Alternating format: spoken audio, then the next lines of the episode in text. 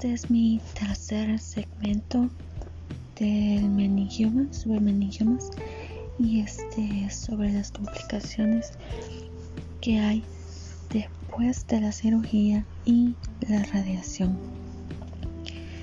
Ok, recuerden que todo esto lo hablo desde el punto de vista del paciente. No, no lo hablo desde el punto de vista médico porque como decía en el segmento anterior, yo no soy médico pero les puedo contar por mi experiencia algunas de las dificultades que he pasado. Tal vez les sirvan. Primero, dificultad para concentrarse. Hay, hay problemas, sí, los tengo. Porque olvido las, olvido las cosas en las clases, principalmente en la universidad es bien difícil prestar atención a las clases. Es difícil prestar atención a las explicaciones en el trabajo. En un momento siento que voy entendiendo el punto que me van explicando y luego simplemente pierdo la idea. Son cosas que no hago adrede, pero sí me pasa. Es algo bien seguido. En algunas materias es bueno tener las grabaciones y esa sería una recomendación para los que estudian. Tomar notas con mucho cuidado, pero ocupen una grabadora. Es muy importante. Otra cosa que hago es eh, bajar una aplicación que lee por mí, así no pierdo las ideas al momento de estudiar. Es una aplicación para pacientes con dislexia y ocupo también otra aplicación que me ayuda a escribir las ideas. Así es más fácil para mí enfocarme. Segundo, pérdida de memoria. Ese es otro problema. Claro que no todos los pacientes sufrimos de lo mismo, pero algunos sí los padecemos. Olvidar fechas, nombres, direcciones. Recuerdo que una vez me, me pasó eso, olvidé la dirección de mi casa, iba en Uber y de repente no sabía para dónde iba. Fue vergonzoso tener que buscar la dirección en mi teléfono, pero es lo que hay que hacer, apuntar siempre las citas médicas en la agenda o el celular, eso es la clave.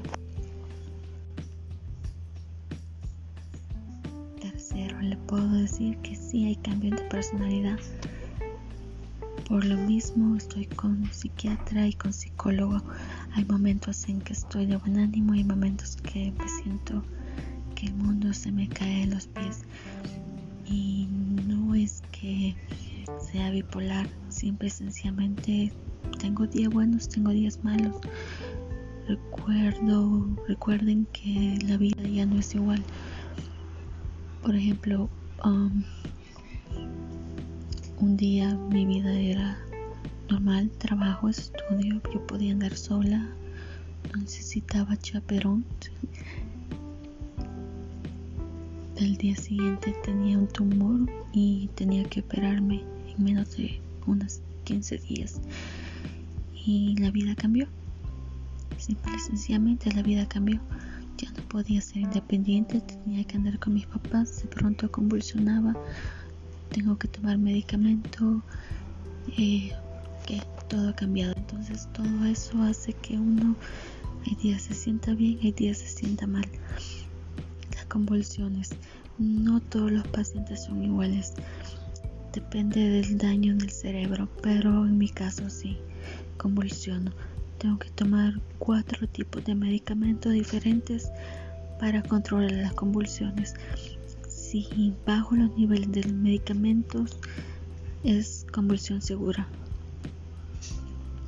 La debilidad, mm, no sé, es complicado porque sí, quizás siento debilidad. Hay días en que no quiero hacer nada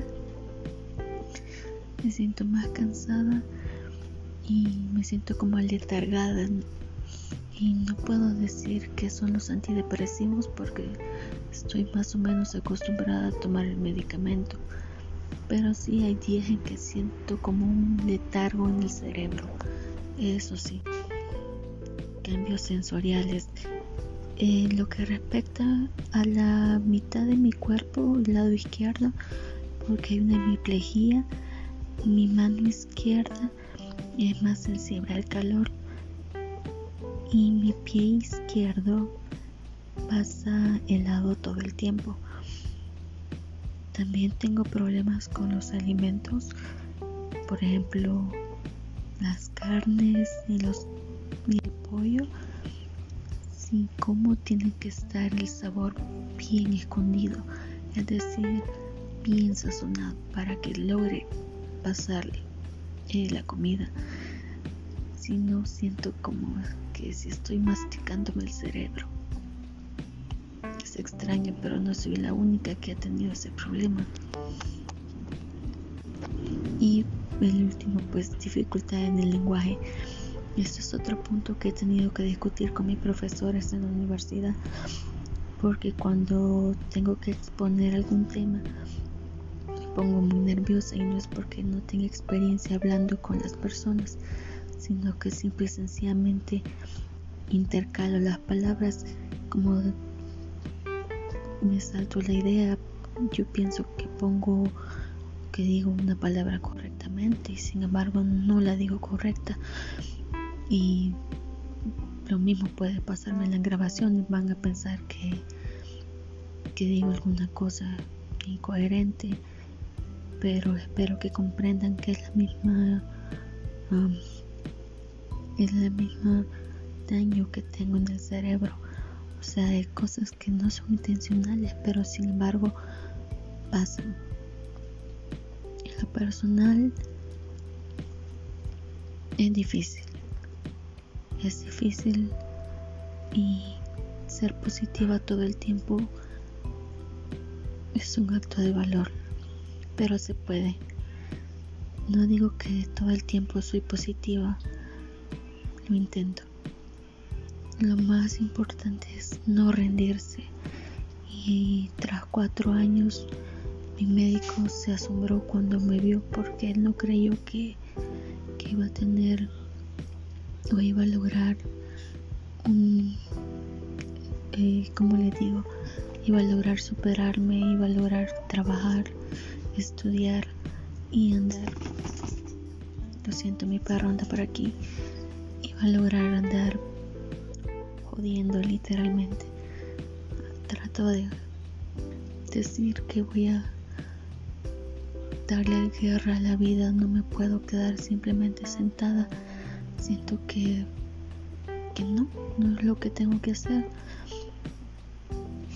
Tal vez no doy 100% porque yo misma a veces me pongo como obstáculo. Pero para muchos, aunque no lo crean, sí siento que doy todo lo que puedo, porque hay días en que realmente no, no le hallo sentido la vida. Y hay que tratar de no vivir en el pasado.